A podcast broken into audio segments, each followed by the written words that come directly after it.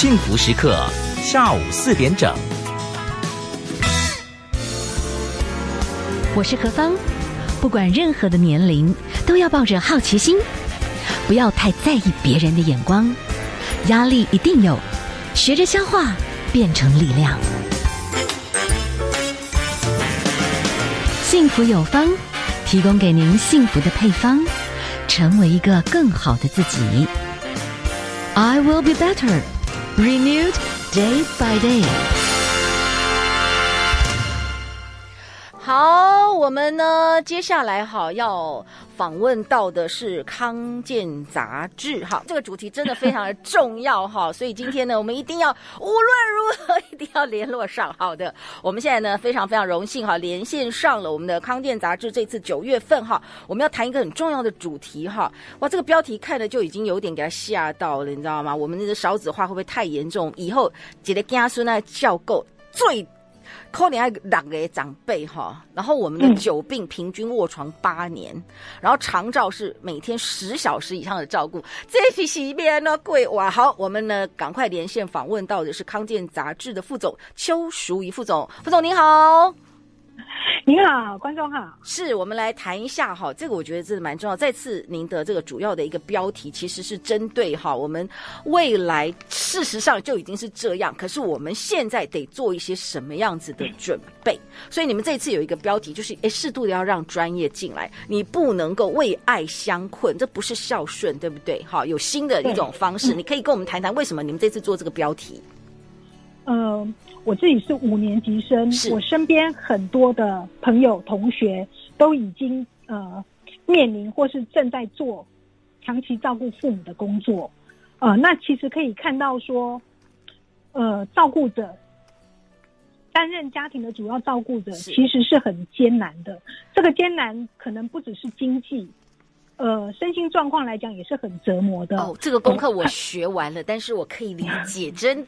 的，我照顾完我的父母，我的牙齿就全部去做根管了，你知道吗？就太累了，就四颗，就这样。很多人为了照顾父母哈，他们就是说可能辞职回家，嗯，呃，他们甚至可能在照顾的过程中，他们的呃工作没了，呃，也影响了婚姻，嗯，呃，他们其实是没有自己的人生跟生活，因为从统计上来看，呃。不谈，就是说，哦，我们现在的不健康余命哈，平均是八点零四年嘛，大大概就是卧床的时间，好可怕。安尼姆对对。那卫福部的调查，照顾者他每天花在照顾的时间上，平均是十一点零八小时。那以年数来讲的话，平均是七点八年，七点八年是平均哦，有的人可能短一点，但是有人是更长的。嗯嗯。那很多的担任，就是很多子女在。他照顾的这个功课毕业了，送走了爸爸妈妈之后呢，他其实他，呃，他回不去职场了。对，然后他自己可能一生病痛，他自己也成为失能的候选人。我曾经去一个地方演讲啊，那个单位是一个算支持团体，就是他们就是照顾那种长期的病人，嗯、很多后来都有得忧郁症，嗯、就太。太辛苦了，可是我觉得这个未来怎么办呢？这个这个就是事实。所以哦，我们现在在这次你提出了这么多的数字哈，我们来看到照顾者的人生，你要过什么样的人生？你有什么样子的一个建议？所以第一个哈，你有谈到一个加强初段预防。就是避免太快进到医疗卧床阶段。我觉得我们现在五十 plus 的朋友可能要赶快认真注意。那我们的长辈可能真的就很辛苦，来不及了。但是我们就是拼一把。那我们自己开始可能都要开始做准备。这次这个部分，你有什么样的一些建议？对，像我访访的专家就讲讲说，其实。呃，我们如果要从源头来解决呃家庭照顾者的困境的话哦，那我们在呃老人家步入初老阶段的时候，我们 hold 住他的生活能力，我们把他的健康状况延长的话，嗯，其实才可能就是说从根本来解决呃日后父母长期卧床的问题，呃。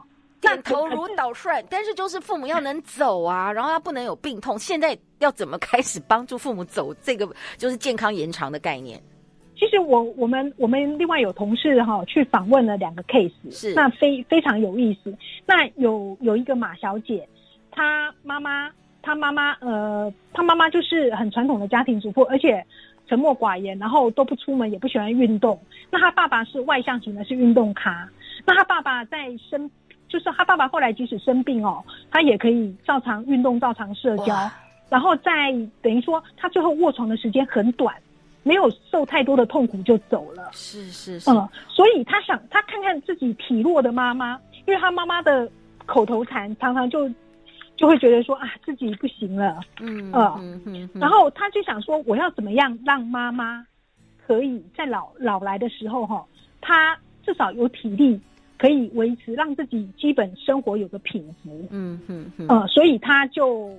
呃，我们常说虎妈妈，这个是个虎女哈，呃，就是训练很严格的来训练妈妈。妈妈妈妈妈是不喜欢运动的，妈妈呃，就她她就她其实马小姐本身也不喜欢运动，嗯，但是她就是啊、呃，我们都说身教嘛，她就请教练到家里，然后母女两个一起上皮拉提斯，哎，这样不错，嗯嗯嗯，对，然后他也拉着妈妈去爬山，是是是。然后就是说爬山，呃，如果嗯走错路了或什么的话哦，他要求妈妈自己去问路，等于他他就是训练妈妈不但要运动，还要能开口，但不能太凶了。呃、我觉得老人家也变成是小孩一样，我们就是要给鼓励，对不对？就是老人家有进步，就是要就给鼓励这样。嗯，但是他他也有投妈妈所好啊，像他。叫妈妈带妈妈到公园打太极拳，妈妈喜欢小孩子嘛，是，看到小孩子心情会很好，他就选小学旁边的公园啊，那常常就可以看到小朋友啊，是是，呃、我有他等于我有朋友哈的爸爸，嗯、就是妈妈就他妈妈过世之后，爸爸很忧郁，就开始喝酒。可是这个部分其实就是要想怎么，就是你有没有对，就是这个部分只是后面就会造成一些健康的问题啦。对，可是哈，我觉得哈，我们我们呃。努力的要去训练爸爸妈妈是一些事情的时候，这个时候亲子关系很重要。嗯，然后老人家愿不愿意接受很重要。嗯，基本上老人家要能够放开心胸，他愿意配合子女的训练计划，是才能够成功。哦、嗯，像像这个马马妈妈，她现在已经，她她的上课已经进阶到上重训。哇，然后对，然后马马妈妈现在觉得说自己的。身体状况哈，其实是比自己六十岁的时候还好。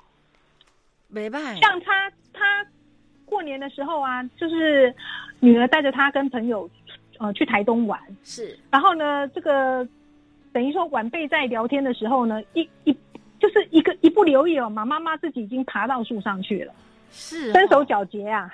哇哦。那也蛮 蛮厉害，但是要小心啊，太不好斗哦。但是就是您您这个特别谈到一个部分啦，我们还是要跟大家讲一下哦。哎，这很可怕哎，我们未来哈久病哦，平均卧床长辈是八年呢。你长照你可能每天是十小时以上，可能是十一小时，所以。长者的照顾实在是没有办法，真的只靠下一代孝顺要重新定义。但是换一个角度啦，现在五十 plus 的朋友们对待长辈，我觉得可能就是会比较辛苦一点。那我们同时是要撑过这个阶段，可是自己也开始要预备，我们可能没办法靠下一代来替我们太太多人照顾，对，对不对？哈。好，我们等下休息一下，好不好？那待会儿呢，再继续请你来跟我们谈一谈这个，在许多的这个观念上面，哎，其实要活化社区力量，真的远亲不如近邻，可能哈、哦嗯，是的，这个部分也蛮重要。等一下我们休息一下哈，来谈这个主题。那我们今天呢，针对着是我们的康健杂志这一次哈，蛮重要的，针对着这长照的这个世代，高龄化世代。确实就会来，而且我们又是勺子，我都吓坏了。我本来以为是零点九，现在已经到零点八了。我的妈呀，那是很严重的。我这速度太快了啊，老的太快，然后不生的又太多，真的是很恐怖。好，我们先休息一下了，待会儿呢再继续的哈，请教一下哈，我们的今天请到的是康健杂志的邱淑仪副总来跟我们谈这个主题啊。我们休息一下，待会儿回来哦。听见幸不，听见知足，为你守护是一种祝福。前方的路也许迷糊，陪伴你走向幸福。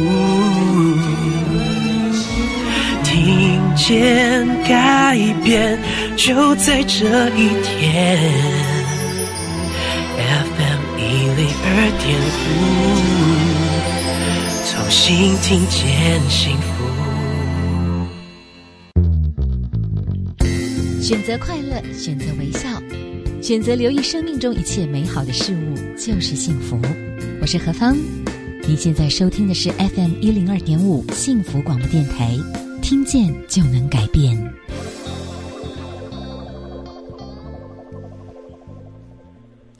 好，现在的时间呢是下午的四点半。好，我们现在连线的是康健杂志的邱副总，哈，邱淑怡邱副总，副总你好，哈，我可以请教一下，在你们这次的一个很重要的标题，看到就是未来台湾的这个世代少子化跟老人化很剧烈的两边的拉扯，这个问题会出现，哈，你们谈到的也有一个概念啊，叫活化社区力量，这个部分可以稍微跟我们谈一谈，你们的观察是什么？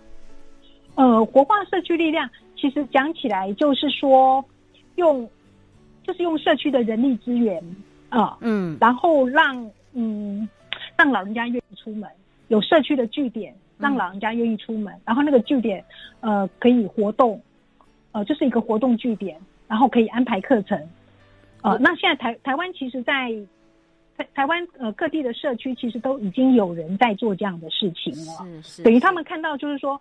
我们现在高龄化又少子化，嗯，未来呃老人家的照顾其实呃完全仰赖政府是几乎是不可能也不可行，嗯哼，嗯、呃，那是等于其实这有点像守望相助，只是以前的守望相助是可能是防防偷窃，但是现在就是说呃防止老人家。呃，继续老化，然后在老人家有状况的时候可以提早发现，因为老人家的作息通常是很固定的。嗯，一个一个老人家可能每天几点出门运动啊，晨运，然后或者是他几点会出门买菜，几点出门在做什么事。是，那当邻居哦留个心，发现说，哎，我隔壁的，我对面的的老伯伯啊，老奶奶，哎，他今天怎么没有在固定的时间出现的时候，嗯。那可能就可以去了解一下情况，尤其是独居的老人，因为现在台湾的台湾的中南部啊，因为有很多都是小孩子在北部工作，就是离乡工作，嗯、很多老人家其实是独居的。嗯，那独居的老人，我访的专家就有提到说，其实就是社区的力量是很重要的。我们现在已经大概知道说，有一些的基金会等等，他们会办一些长者共识啦，哈。对对对，哎，我觉得这个共识是不是对长者来说，真的算是一个还不错？就是老人家如果营养还真的够的话，真的就会各方面机能就会比较好，也比较不会失智什么的。对，而且共识哈，像我去嘉义访一个社工师，对，他就想他他他想要做一个共生小园。哦，OK，这个哈，他就是从食堂开始，嗯，他觉得说从。就是说，从吃饭这件事开始吸引老人家愿意出门，嗯，因为他们那一边很多独居的老人，呃，那其实一个人独就是一个人住煮饭是一件很麻烦的事情，是是，呃，那如果就是说有地方可以解决他们吃饭的问题的话，呃，然后把老人家吸吸引过来到那个据点，嗯，然后他接下来他想做的就是说，诶，他去了解老人家有哪些专长。因为老老人家退休了嘛，可是他可能他以前是水电工啊，嗯，或是他是铁工啊，或者是呃有老妈妈她的缝纫很厉害啊，呃，他希望可以做到，就是说协助这些长者可以有二度就业的机会，可以用自己的专长来赚一点零用钱，也让他们觉得说，哎，自己其实还是很有用的。所以这个模式其实长者也也可以接受。呃，对，至少他食食堂那一边，他食堂开幕才几个月，不过呃，就是说到食堂的人数人数踊跃的人数有点出乎他的预期。哦、他说基本上有点就是假后到熊，就是靠口耳相传呐、啊，是是，是，而不是他自己去发传单宣传呐、啊。哎，我觉得这样蛮好哎，因为我觉得很害怕，嗯、很多长者会开始在家里面一直看电视，就整个真的就是老化的非常的快，因为他觉得自己已经没有贡献度了。对，然后家里的人也想说啊，你卖出去啦，你得啊，你快点洗掉啊，殊不知这样会老化的非常快。如果说家里附近他简单走几步，哎，就可以老朋友，又可以学点东西，哎，他自己会的东西还可以教人家。我觉得自己，我觉得那种有贡献度会让自己觉得有价值，我觉得这个蛮重要的啦，对不对？哈，对，而而且这位社工师他的理念是哈，其实我们现在呃政府的长照据点呃有很多就是说是有安排课程的，啊，是，是是，那个日照中心或什么的，但是你去日照中心上课，就是有上课的时间跟放学的时间，等于那段时间老人家等于都必须。待在那里这样子，那他他希望他自己想做的这件事情，就是说这里是一个社区的客厅，你想来就来，想走就走，你不用请假，不用报备，是一个很自由的、哦、自由的形态。啊，那没呃，这样子可能就是说，因为有有的老人家是不太愿意被拘束的，嗯嗯，呃，不太愿意，就是说我一整天一整个白天都被限制在一个地一个地方活动，哦、呃。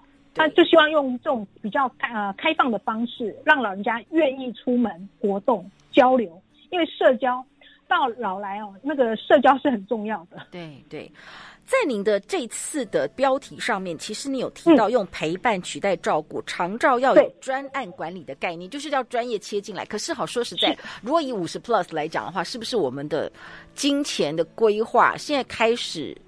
你所谓的专业也是要钱啊？难道都要完全依靠政府的这些补助吗？所以在这个部分，专业切进来这个部分，哈，这很实际啦。如果钱够多，当然我很乐意呀、啊。但是就说这个钱不够，所以只好很多困难的状况，就让你不得不做选择。所以你觉得在？在这个未来看到这个老龄化这个设定好速度好快哦，你觉得是不是在经济上面也需要怎么样才能够让专业可以切进来的空间？对，像像我我们这次我们觉得说那个孝顺应该重新定义，嗯、我们应该把照顾让让位给专业是啊、呃，然后用陪伴来取代呃照顾，这样才是新孝道。但坦白说哈，现阶段哈。要做是很难的哈，嗯、所以我们就是说先做倡议，而且我访的专家也说，其实，呃，这个陪伴才是新教新新孝道这种观念跟做法，可能就是要从我们现在的嗯。四五年级生自己，等于我们现在还是子女的老子女呃老老子女的这一代，然后开始来做这件事情。我们把自己身体顾好，我们把财务规划做好，因为以后我们要仰赖孩子来照顾我们。真的是不切实际的。像我身边很多朋友，他子女根本都在国外啊，出去读书之后就留在国外，嗯，工作，然后结婚，然后就是定居在国外了。是哦，台湾就是两老。那以后以后难道你要子女放弃他们在，就是说稳定的生活，然后回来回来台湾照顾你吗？这真的不可行。而且我想。老父老母应该也不愿意子女做这样的牺牲，但是我们现在有些东西要连接起来了。目前哈，嗯、我们的一些居家长照夜间的服务，其实夜间是最难的，你知道吗？对对。那重度失能现在其实要找这样的地方也不是那么好找，而且真的是要有有预算。像我这样平均了解，可能三四万、三万可能跑不掉。以现在来讲，对不对？对，所以我我我们现在呃。我我们这这种五十 plus 真的要做好财务规划，嗯，然后观念也要翻转。不过观念翻转这个，呃，专家们有讲到说，真的就是可能从目前的五十 plus 做起是比较容易的，因为你现在要去改变七八十岁的父母亲的观念跟想法是很困难的。我有朋友就提到说，哈，就是说他有那个大学教授的朋友，嗯，呃，妈妈失智了。可是妈妈、爸爸妈妈不愿意让外人进去，所以他们申请的申请到长照资源也用不到，因为老人家根本不让外人进门。是，所以就变成说，子女还是要自己回去，呃，照顾父母。哦、呃，那像像就是说那样的老人家，我们要改变他们的观念，真的是很难。嗯，所以我我们要从自己做起，四五年级生要从自己做起。是。呃而且以后，以后以少子化来讲哦，最新的统计就是说，那个台湾现在每位妇女平均一辈子生的小孩的数字是零点八九，一个都不到。这代表以后很多家庭只有一个小孩，很多家庭完全没有小孩。那有小孩的家庭，一个孩子他可能就是不只要照顾自己的爸爸妈妈，因为高龄长寿，他可能还要照顾。爷爷奶奶、外公外婆，那那这样子，这个孩子他还可能有自己的人生吗？这就是为什么我们倡议说，以那个社会趋势来讲，照顾应该让位给专业，嗯啊，然后陪伴才是新孝道。OK，所以就是真的要开始让。开始要做准备啦，好，心态上准备，钱也要准备，然后态度上要准备。到五十 plus 这个族群，可能将来就是一定有一笔钱，然后进到某些专业的地方，或者是未来会有一些不同的特殊形态的社区，哈，但是还是会有专业的进驻。就你不可能期待子女就真的牺牲工作、牺牲人生来成全一堆的老人，我觉得这个是不可能。你会榨光他们，他们也是也是。真的是心有余力不足。好，我们今天好连线访问到的是康健杂志的我们的邱淑怡副总。我们先休息一下，我们来欣赏一首歌曲。现在开始就要来运动，好不好？来来来，你来，你来你来，我你来。还没加入幸福电台 LINE 官方账号吗？一手掌握最及时的电台消息，一键连接幸福电台全新官网。线上收听、点歌、查询歌单不必等待，还可以找小编聊聊天哦。就是要和幸福好友 LINE 在一起，好康讯息不漏接。Hello，大家好，我是林雨涵。看着满月高挂，想起了第一次听着嫦娥奔月的那晚。今年的中秋节，看着孩子圆满的脸庞，轮到我们说起了故事。收听 FM 一零二点五幸福广播电台的好声音，和我一起传递幸福。所收听的节目 FM 一零二点五幸福广播电台，幸福有方。好，今天哈，我们真的就是来谈到的是台湾，真的就是高龄化。我们现在真的就是要想办法，不管在营养上面啦，在生活照顾上面，会鼓励父母要去接触人群，或者是要常走动哈。这些真的让自己的这个父母亲身体也不要一直处在那种发炎的状态，这样脑袋不发炎也比较不会失智，然后脚步脚步也好。好，我们哈继续请教一下我们的哈呃康健杂志的副总啊邱副总，可以请教一下，在你的这个杂志里面有几个现代，就是我们现在是五十 plus，我们的父母七八十岁。可是有两个案子，我还蛮感动，是生死的新观念。一个是选择在宅医疗来守护慈父，不求延长寿命，是要好好生活。这个故事，哈，如果还来得及的话，就是爱的极致是放手。嗯，伴母亲断食，含笑告别。这个部分你可以跟我们分享一下吗？呃，传传统哦，就是父母如果有状况的话，身体有状况，我们就是送医院嘛。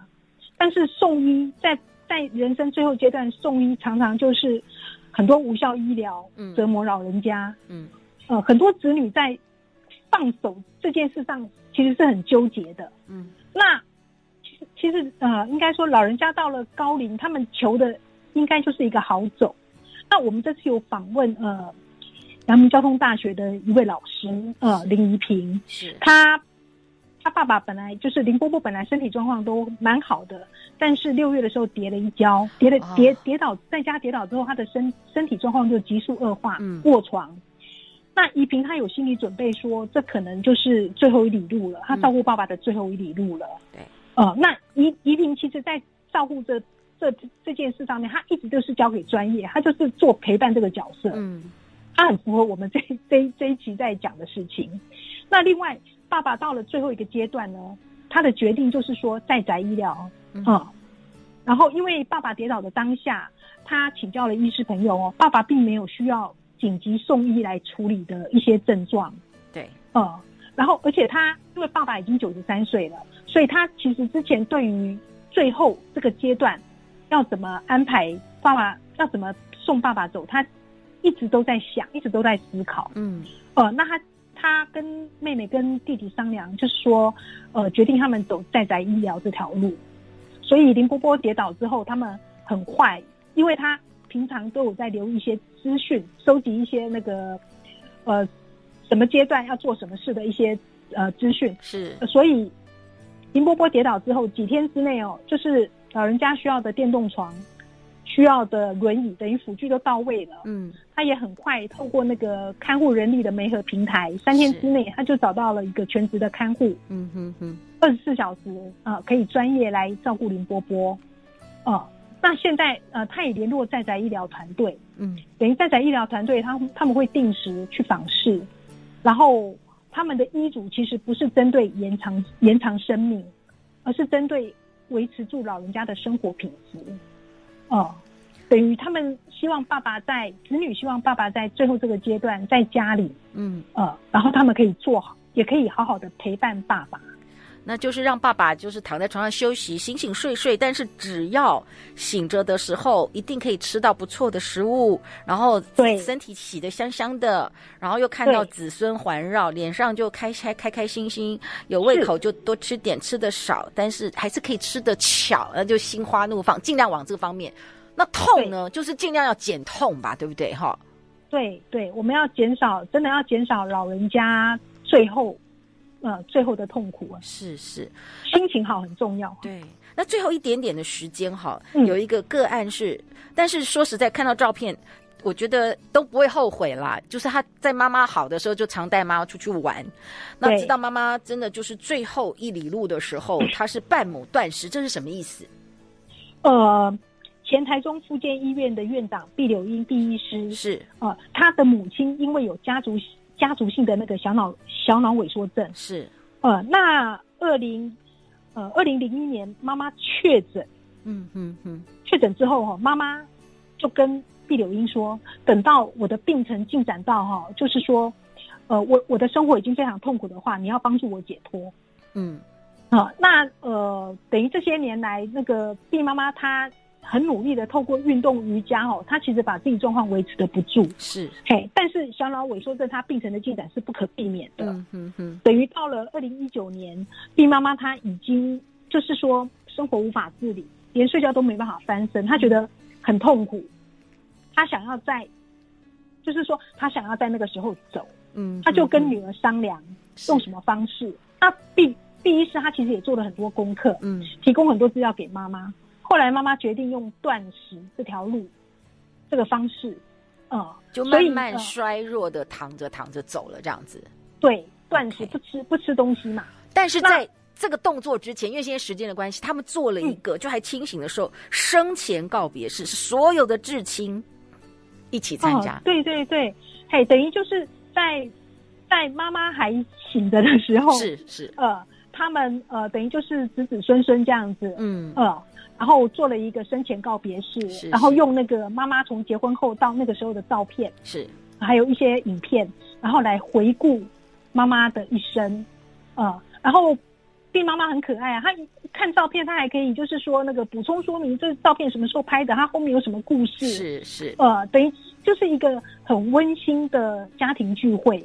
然后毕妈妈本来就是说她她小时候是蛮苦命的啦，嗯，她嗯。原生家庭里面，爸爸并不肯定他，嗯，然后他的婚姻生活其实也不是很如意，嗯嗯，呃，那他一直觉得自己很失败，但是透过这个生前告别式，他发觉说，哎，自己其实快乐时光还很多，嗯嗯，呃，他的人生其实还是蛮好，有蛮蛮光明的一面，就是这样子的回顾，自己要走之前，也突然觉得不枉今生，也要感恩，哎，其实也是很健康的，就是各方面都准备好的，慢慢的离开这样，对。对哇，很好！我们今天跟大家分享的不同的世代，但是即便现在有高龄的长者，也可以有这种不同的思维哈，提供给大家做参考。今天我们非常谢谢康健杂志的副总邱淑怡邱副总跟我们做的很棒的一个分享，陪伴新的孝道，照顾让位给专业我们就是陪着家人好好的聊让彼此知道互相很相爱。非常谢谢我们的副总哦谢谢您谢谢。谢谢何芳。谢谢。听见就能改变